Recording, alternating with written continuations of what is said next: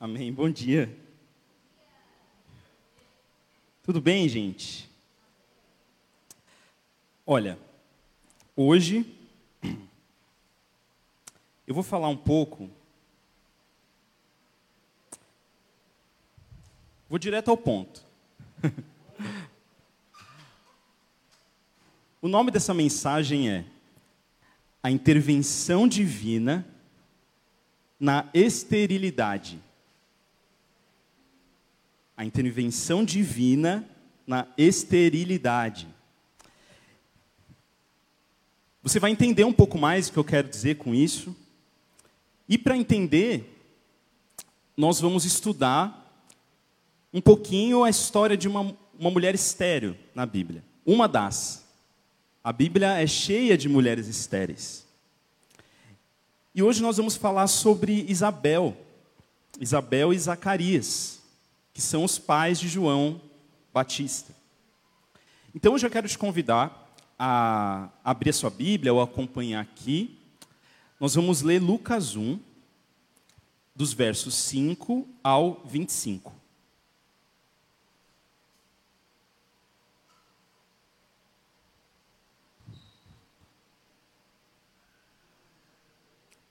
Diz assim: No tempo de Herodes, rei da Judéia, havia um sacerdote chamado Zacarias, que pertencia ao grupo sacerdotal de Abias. Isabel, a sua mulher, também era descendente de Arão. Ambos eram justos aos olhos de Deus, obedecendo de modo irrepreensível a todos os mandamentos e preceitos do Senhor. Mas eles não tinham filhos, porque Isabel era estéril e ambos eram de idade avançada. Certa vez, estando de serviço o seu grupo, Zacarias estava servindo como sacerdote diante de Deus. Ele foi escolhido por sorteio, de acordo com o costume do sacerdócio, para entrar no santuário do Senhor e oferecer incenso. Chegando a hora de oferecer incenso, o povo todo estava orando do lado de fora. Então o anjo do Senhor apareceu a Zacarias, à direita do altar do incenso. Quando Zacarias o viu, perturbou-se e foi dominado pelo medo. Mas o anjo lhe disse: Não tenha medo, Zacarias, sua oração foi ouvida. Isabel, a sua mulher, lhe dará um filho, e você lhe dará o nome de João. Ele será motivo de prazer e de alegria para você e muitos se alegrarão por causa do nascimento dele, pois será grande aos olhos do Senhor. Ele nunca tomará vinho nem bebida fermentada, e será cheio do Espírito Santo desde antes do seu nascimento.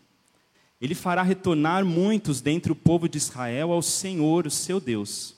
Irá diante do Senhor, no espírito e no poder de Elias, para fazer voltar o coração dos pais a seus filhos e os desobedientes à sabedoria dos justos, para deixar um povo preparado para o Senhor.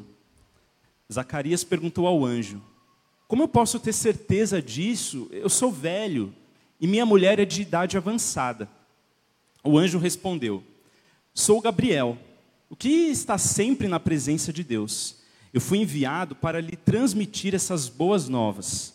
Agora você ficará mudo não poderá falar até o dia em que isso acontecer, porque não acreditou em minhas palavras, que se cumprirão no tempo oportuno. Enquanto isso, o povo esperava por Zacarias, estranhando a sua demora no santuário. Quando saiu, não conseguia falar nada, e o povo percebeu que ele tivera uma visão no santuário. Zacarias fazia sinais para eles, mas permanecia mudo. Quando se completou seu período de serviço, ele voltou para casa. Depois disso, Isabel, sua mulher, engravidou e durante cinco meses não saiu de casa. E ela dizia: Isso é obra que o Senhor fez. Agora ele olhou para mim com favor, para desfazer a minha humilhação perante o povo. Amém. Vamos orar. Jesus, ajuda.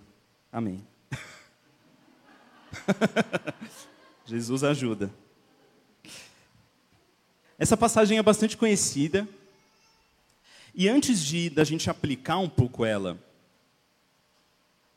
nisso que eu quero falar para vocês, vamos entender um pouco o contexto dessa passagem. Então nós estamos falando de um tempo onde não havia profecias.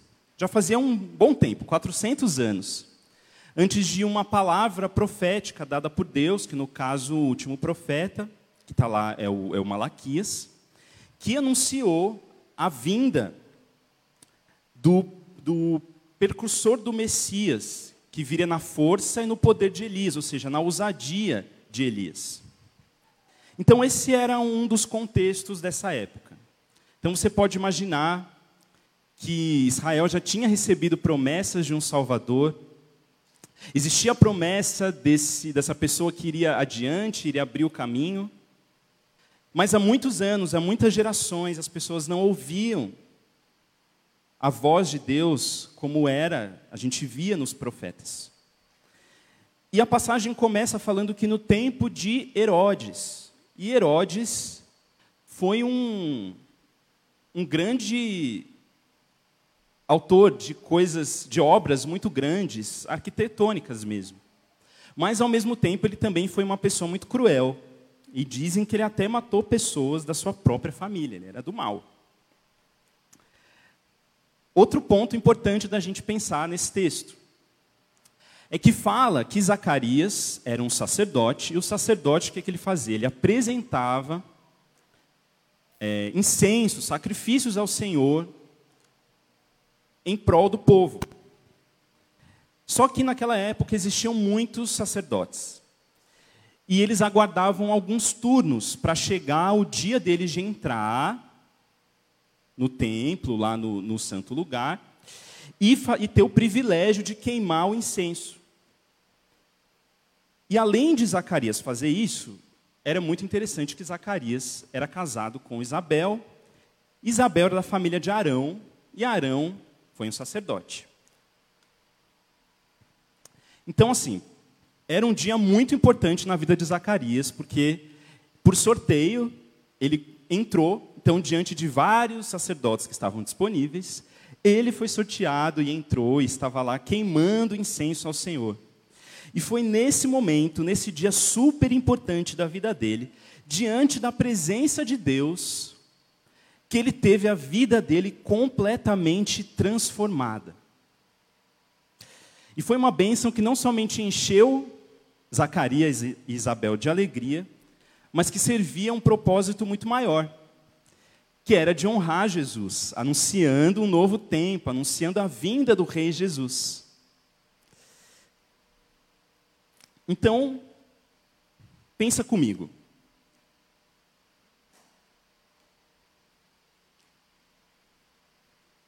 Zacarias e Isabel, assim como diz o texto, eram homens justos aos olhos do Senhor, eles amavam o Senhor. Serviam, continuavam servindo, continuavam fazendo.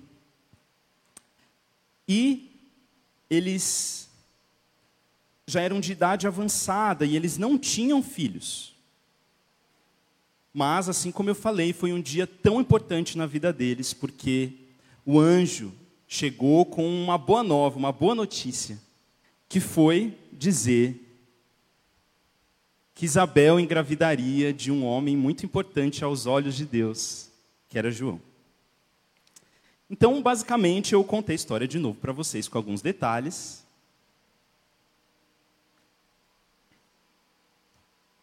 E sem mais delongas, eu vou compartilhar o que, que eu aplico nessa história para nós. A primeira coisa, são duas coisas. A primeira é que Deus continua o mesmo. De acordo com o propósito dele, ele redimirá a esterilidade.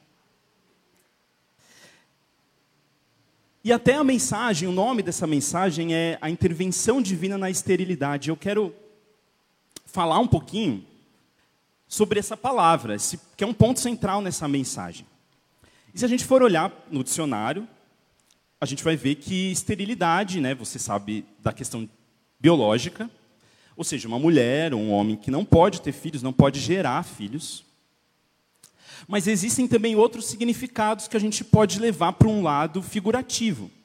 E no dicionário fala isso, no dicionário fala assim, que é uma ausência de capacidade, é uma improdutividade, é uma tendência para não produzir resultado. E aí ele fala de uma falta, de uma carência, de uma escassez. Então a gente entende esterilidade, e nesse sentido que eu quero compartilhar com vocês, esterilidade é mais do que o ponto de vista biológico, mas é o ponto de vista de ter um vazio dentro de si, onde vida não pode sair daquilo, porque não tem, não tem de onde tirar, é vazio, é seco. A gente está falando de um vão, de um buraco, a gente está falando de uma lacuna, a gente está falando de algo que é infrutífero. E por muitas vezes, eu já me vi como alguém estéreo. Em várias situações da minha vida. E eu lembro, algum tempo atrás, alguns bons anos atrás, eu estava tendo um aconselhamento com um varão que está aqui, o Paulo, e eu estava lá contando os pecados, misérias, entendeu? E aí eu estava lá. E aí eu. Chegou uma hora que eu falei assim para ele: Paulo, parece que tem um buraco dentro de mim. E eu só soltei isso. Depois que eu falei, nossa, acho que eu falei demais. Mas eu comecei a ver e comecei a sentir essa lacuna por tantas coisas e, e feridas, e complexos que eu não tinha noção de como eu poderia mudar, ou poderia vencer, ou poderia fazer algo além daquilo. Ou de quando eu olhava a minha história e eu via tantas coisas difíceis, ou tantas coisas que me traumatizaram, me deixaram chateado. E eu via dentro de mim esse vão, essa lacuna, essa insatisfação. E esse lugar onde eu falava, Deus, não tem como sair vida daqui. Não vai brotar vida daqui. Insatisfação, medo, pecados, medo, cobiça, inveja, rejeição, vício. E talvez, talvez não, você com certeza já se viu ou percebeu coisas na sua vida estéreis, coisas na sua vida vazias e coisas que você olha e fala: não tem como gerar vida daqui, não tem como dar fruto aqui. E no caso de Zacarias e Isabel, nós estamos falando de uma desesperança. Porque apesar de eles estarem ainda servindo ao Senhor, eles não tinham mais esperança de ter filhos. E a palavra diz que mesmo o anjo Gabriel aparecendo na cara do Zacarias, ele duvidou. E ele falou assim: Mas como assim? O anjo anunciou que ele teria um filho e ele falou: Mas eu tenho uma idade avançada. Isabel é estéreo. Essa desesperança, esse lugar seco na vida dele. E essa incapacidade de produzir alguma coisa, pela sua própria força, pelas suas capacidades, por algo biológico, por algo emocional, qualquer coisa. Ele estava num caso onde nada poderia ser feito.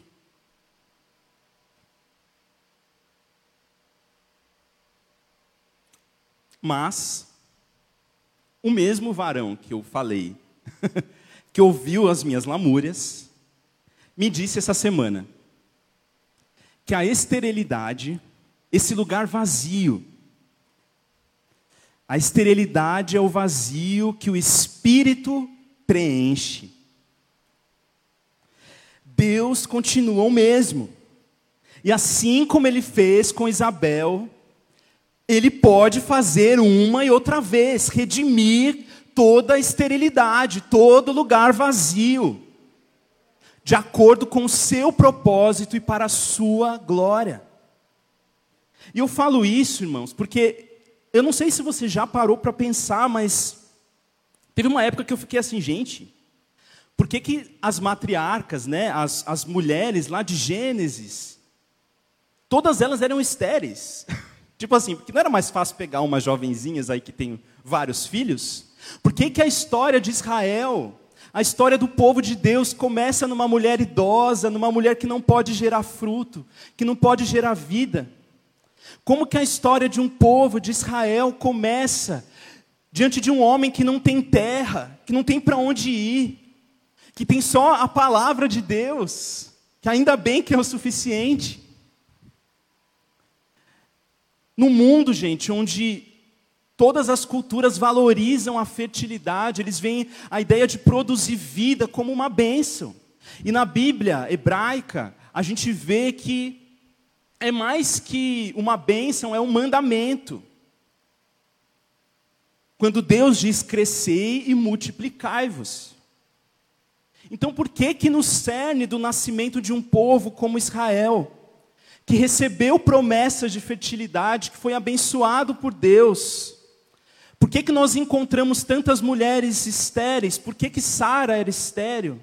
Por que que Rebeca era estéril? Por que que Raquel era estéril? Por que que dentro delas não podia gerar vida? Por que que dentro delas, mesmo diante de uma promessa, existia uma sequidão no ventre. E uma vez eu li um livro que falava sobre esse assunto, e a autora dizia assim: que a Bíblia não demonstra nenhum tipo de dúvida de que toda a esterilidade só pode ser redimida por Deus. E ainda que cercada de fraqueza e de morte, a esterilidade que a gente vê na Bíblia nunca, nunca é um círculo fechado, ou seja, nunca é a palavra final. Mas é sempre um terreno aberto, aquilo que Deus pode fazer. E é um lugar onde existe revelação divina. Ou seja, nesse mesmo lugar de morte, nesse mesmo lugar vazio, nesse mesmo lugar onde não pode existir vida, Deus vem, Deus intervém, Deus redime e Deus faz criar frutos e vida, e famílias e bênção para gerações. O nosso Deus é assim. Então, como nós podemos aplicar isso? Como você pode guardar isso no seu coração? É crendo que Deus é o dono de toda a vida. E a sua capacidade de gerar vida, e a sua capacidade de deixar de ser estéreo, de olhar para a sua história estéreo, sem vida, seca, é você entender que não depende da sua força, que não depende da sua história, não depende do vazio, não depende do vão, não depende da lacuna, mas depende do Deus que é o dono de toda a vida. Em outras palavras, eu quero dizer que a graça de Deus te encontra. A graça de Deus te encontra e remove da sua vida todo vazio, toda esterilidade, toda morte.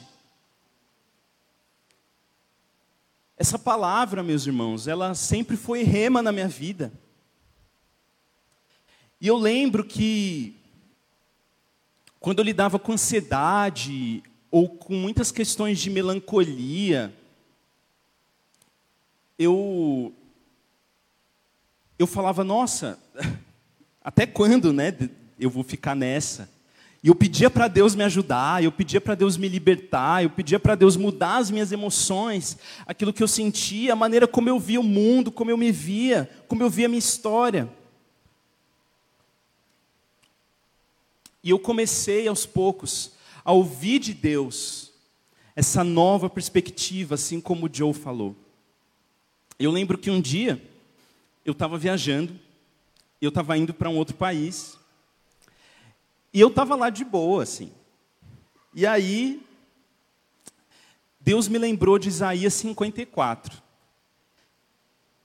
O verso 1 fala um pouco sobre a estéreo, de modo figurativo, representando Israel. E fala que a estéreo, mediante né, o poder de Deus, tem mais filhos que a que tem marido. Porque o Senhor é o marido. Porque a estéreo, mesmo sendo estéreo, quando encontra o Senhor, dali pode vir vida. E aí, nesses, nesse, nesse capítulo, fala: cante, cante estéreo. Você que nunca teve o filho, e rompa em cânticos, porque mais é o filho da estéreo do que aquela que tem marido. E Deus começou a falar isso na minha vida de uma forma tão profunda, dizendo: Rafael, sou eu que transformo a sua vida, sou eu que faço você gerar vida, e essa tem que ser a sua confiança. E era noite, assim, né? Então o pessoal estava dormindo e eu comecei a ouvir, assim, de Deus, e aí eu comecei a chorar, sabe? E foi aquele choro, sabe aquele choro sofrido? Então eu estava lá no avião e aí eu falei, gente, eu vou acordar todo mundo, né? Aí eu ficava lá no avião, ouvindo de Deus e ouvindo e eu via como se Deus falando assim: Eu faço justiça por você, eu intervenho por você. Por que, que você se dá tantos vereditos dizendo que é assim, que tem que ser assado, sendo que eu sou Deus? A estéreo pode ter mais filhos do que o marido. E é muito engraçado que nessa mensagem, nesse capítulo, nessa história de Isabel, a gente vê que logo em seguida, o anjo, o mesmo anjo fala com Maria. E ele dá um spoiler para Maria. E ele fala assim: Olha, a Isabel, a sua parenta, ela vai ter um filho na velhice dela aquela que diziam ser estéril, já está em seu sexto mês de gestação. Aquela que diziam ser estéril, está em seu sexto mês de gestação. Gente, essa é minha esperança. Quando eu olho tantas coisas, tantas situações minhas e dos meus irmãos, de outras pessoas. Muitas vezes a gente tem esse veredito de que não tem jeito e de que não pode vir nada de bom e não pode ter uma reviravolta nessas coisas. Mas eu quero te dizer e eu quero te encorajar dizendo que Deus faz reviravoltas ainda hoje. E essa é uma promessa que, que de vida que já começou em nossas vidas, porque nós somos salvos por Jesus. Então não existe mais a esterilidade na sua vida por causa de Cristo, por causa de Jesus. E ao longo da sua vida você vai ver indo, você vai ver isso se tomando forma na sua história. Onde você vai ver que dos lugares mais vazios e secos, Deus vai fazer brotar vida.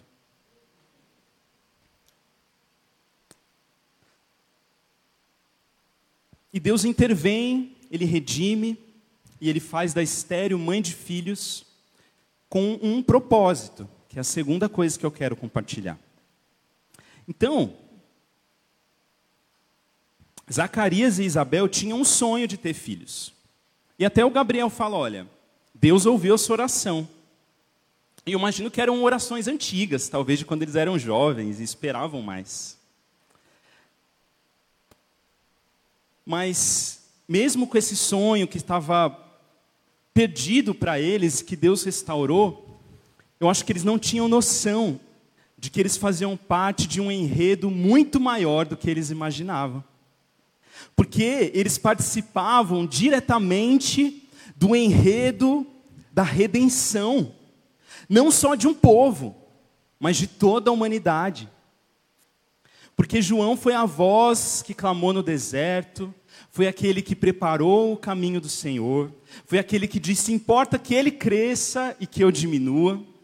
Ele foi grande aos olhos de Deus e, apesar de ter tido uma morte trágica, teve a cabeça cortada, ele foi grande aos olhos do Senhor. E a segunda coisa que eu quero dizer é isso: que quando Deus vem, Ele transforma, Ele traz vida, Ele faz isso com um propósito que é muito maior do que você pode imaginar, é muito maior do que o seu propósito de ter uma vida feliz e plena. Apesar da bênção de Isabel e Zacarias, assim como o anjo disse, trazer alegria para eles, fazia parte de um enredo maior, que é o enredo da salvação, que é o enredo de Deus, que é o enredo da história que Deus está construindo no mundo, da história que Deus está construindo na igreja, da história do reino de Deus inaugurado em Cristo Jesus e que anunciaremos até Ele vir. Quando Deus vem, intervém na sua vida, tirando, removendo toda a esterilidade, Ele faz isso também com esse propósito, de fazer parte desse enredo. Para que tudo aquilo que gera vida dentro de você, seja como um anúncio, de geração em geração, um anúncio de que Deus é Deus de que Deus reina, de que o reino vem, de que Ele há de fazer novas todas as coisas.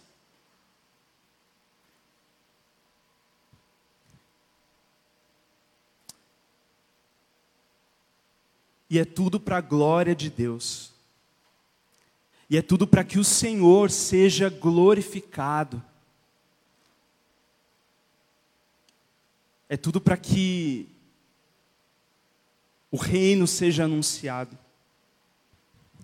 É para que a bênção, a vida que o Senhor te dá, seja entregue para Ele, sirva os propósitos dEle, gere vida, de acordo com os padrões do reino dEle.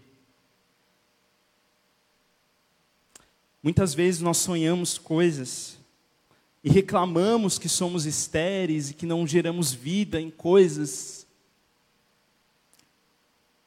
mas muitas vezes nós estamos apenas sonhando sonhos que são nossos, que são para nós.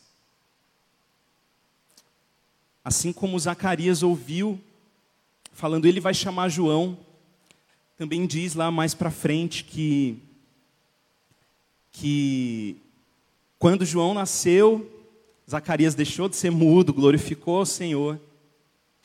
E e as pessoas falavam, ó, oh, coloca o nome dele Zacarias e tal. E ele falou, não, vai chamar João. Ele vai servir esse propósito que eu ouvi. Ele, vai ser, ele não vai ter o meu nome, mas ele vai servir este propósito, o propósito pelo qual eu ouvi que esse fruto, que essa vida que foi gerada dentro de mim tem que servir. Você entendeu o que eu quis dizer com isso? Eu sinto que é, a gente pode começar orando um pouquinho. Tem algumas coisas que Deus falou comigo que eu queria compartilhar com vocês. A primeira coisa é que eu quero te convidar a entregar as suas esterilidades diante do Senhor. Entregar tudo aquilo que você olha, que você vê dentro de você, e que você fala que não é possível gerar vida, não é possível sair nada. E que você seja assim como Zacarias, assim como Isabel, que, mesmo diante dessa situação adversa, eles estavam servindo a Deus. E Zacarias foi encontrado na presença de Deus. E ainda que essa desesperança tivesse tomado forma no coração dele, ele estava lá. E ele se deixou ser curado E ele se deixou ser levado por esse algo novo de Deus.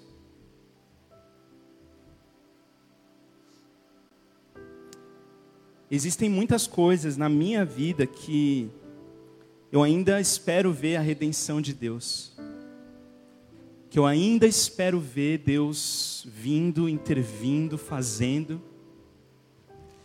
E apesar de ser muito difícil esperar, eu sinto que que a gente precisa ativar nossa fé para dizer Deus há de intervir mais uma vez. E eu sinto que às vezes, irmãos, a gente perde isso, a gente aceita coisas que Deus não falou para a gente aceitar. Existem coisas que nós precisamos aceitar, mas existem outras que nós precisamos falar: Deus há de intervir por mim, de acordo com o seu propósito. A segunda coisa é você crer que diante desse propósito você vai gerar vida. E eu gosto muito de pensar que se eu estou falando aqui com vocês hoje, é porque Deus deu um jeito de transformar as minhas misérias. É porque Deus deu um jeito de fazer uma reviravolta, cara, que eu nunca imaginei. E se eu tenho hoje algo para falar para vocês, daquilo que foi quebrado no meu coração, dentro de mim, cara, esse enredo é muito maior. E eu quero também que essa palavra seja esse lugar onde você saiba que das suas esterilidades e lugares vazios, Deus há de fazer gerar vida para outros, para que outros conheçam, para que outros saibam, para que outros sejam acolhidos e abraçados.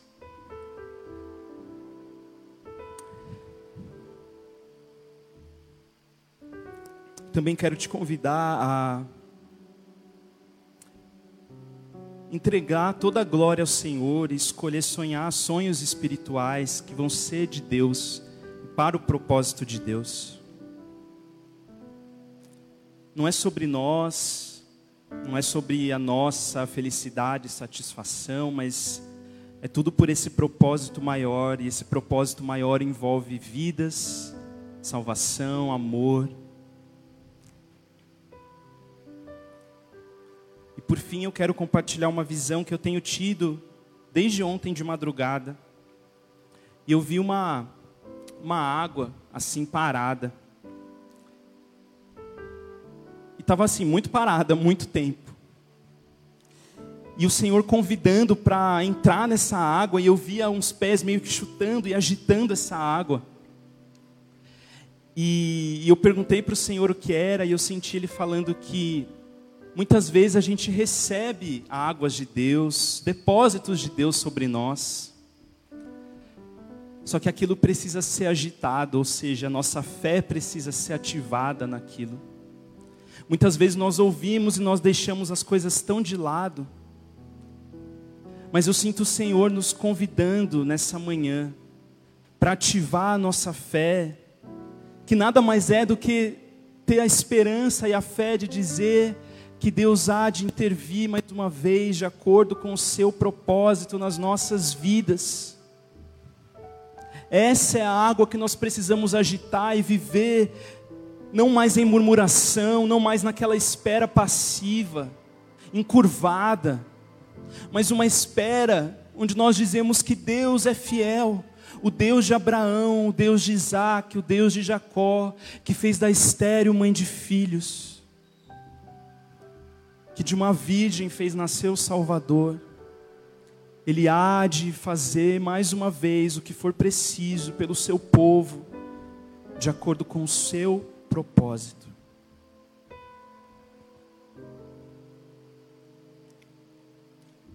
Senhor, eu oro por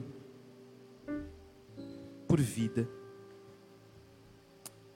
Senhor, eu oro para que de ventres vazios aqui nesse lugar, de coisas que vemos que não geram vida.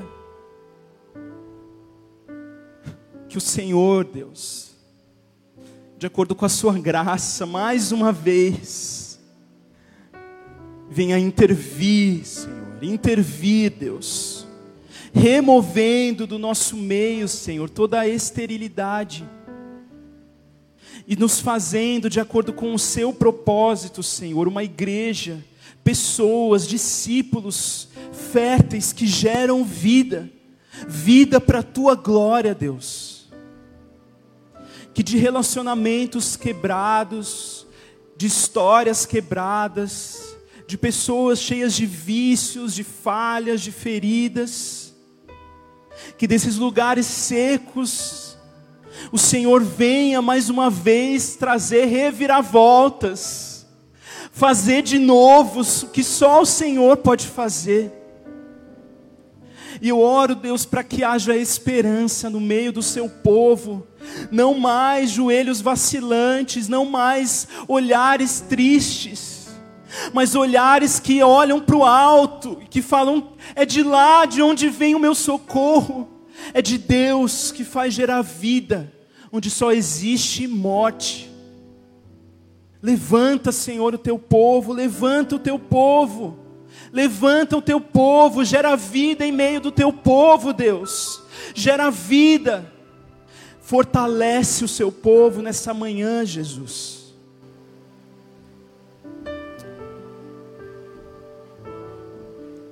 Amém. Antes de passar a palavra aqui para o Joe, eu quero encorajar, até mediante uma palavra que a Fê compartilhou com a gente, que é fazer esse desafio.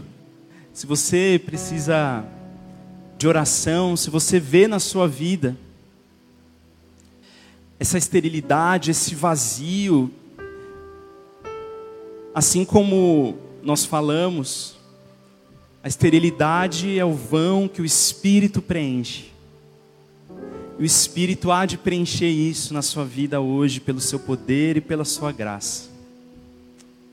Então, se você precisa que a igreja ore por você, quero te convidar a não ter medo, a não ter vergonha, mas que você se levante e alguns irmãos vão orar por você.